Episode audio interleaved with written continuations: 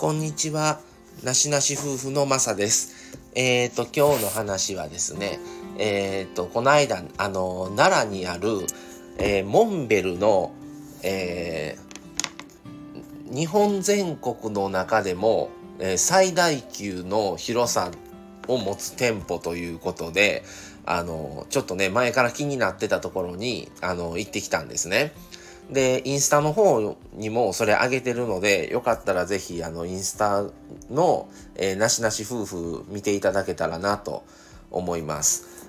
えー、またね、あのー、全国調べてたらいくつか広あの大きいモンベルのショップある中でもその奈良がなんかその全全体の中でも特になんか敷地面積とかその商品の数が多いらしくてなどうもなんかモンベルの社長さん創業者の方が奈良出身なのかななんかでその自分がそのアウトドアの用品がもちろん好きでその仕事を開業されたんですけどもそのやっぱり自分が好きな近くに行けるところに全部揃うとこが良かったみたいななんか言われてましたね。それで、あの、奈良にその最大級の店舗を作ったということで、もうね、前からね、行きたかったんですよ。横にカフェもあって、そのカフェもちょっと気になってたのもあって、で、神戸にもね、モンベルショップあるんですよ。あの、2階建ての2フロアの。でも、そこは、あの、行ってるんですけど、そこよりも、やっぱりね、すごく広かったですね。で、奈良限定の T シャツとか柄ですね、とかも売ってたり、まあ、あれはもしかしたらよそ行ったらよそのそこのご当地限定 T シャツみたいなんで売ってるんかもしれないんですけども、あの、とても、あの、それはそれで、なんかちょっと欲しい。まあ結局買わなかったんですけど、ちょっとほんまに欲しいなと思って、もうずっと見てました。はい。で、そこは何でも、だから広、あるので、カヌーとか、まあ自転車ももちろんありましたし、あとロッククライミングが実際にちょっと体験できるコーナーというか、いうところもあって、それと、あとアウトドア、あ、じゃあアウトレット品あの、まあ新作が出た時に、旧作の部分、旧作の商品をちょっと安くして売ってるコーナーとか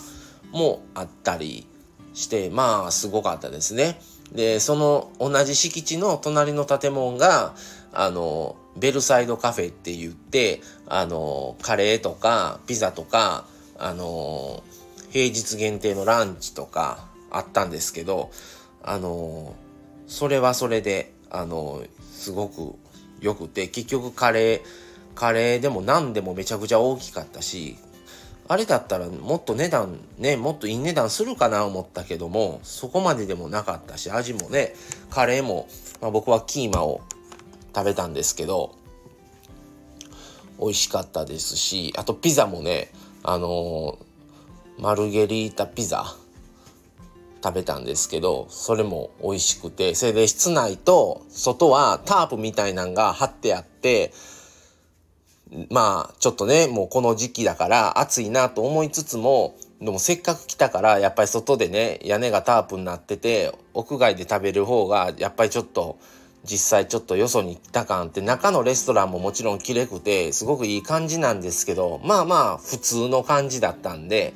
で、外でちょっと食べたんですけど、なかなかそれはそれで良かったですね。で、他にもね、いろいろ商品、ちょっと本当にいいなって思う商品いくつもあったんですけど、まあ今回は、まあもう見るメインで行ってるので、もう買わなかったんですけど、で、場所も、あの、奈良市の割と中心に近いとこで、比較的奈良に行ったら全然行ける、もう車で本当に奈良駅からでも10分、15分とかぐらいで多分行けるところなんで、あの、奈良に行ったら全然行ける範囲だから、まあきっとまた行くだろうなっていう想定でもう今回はもう見るだけにしました。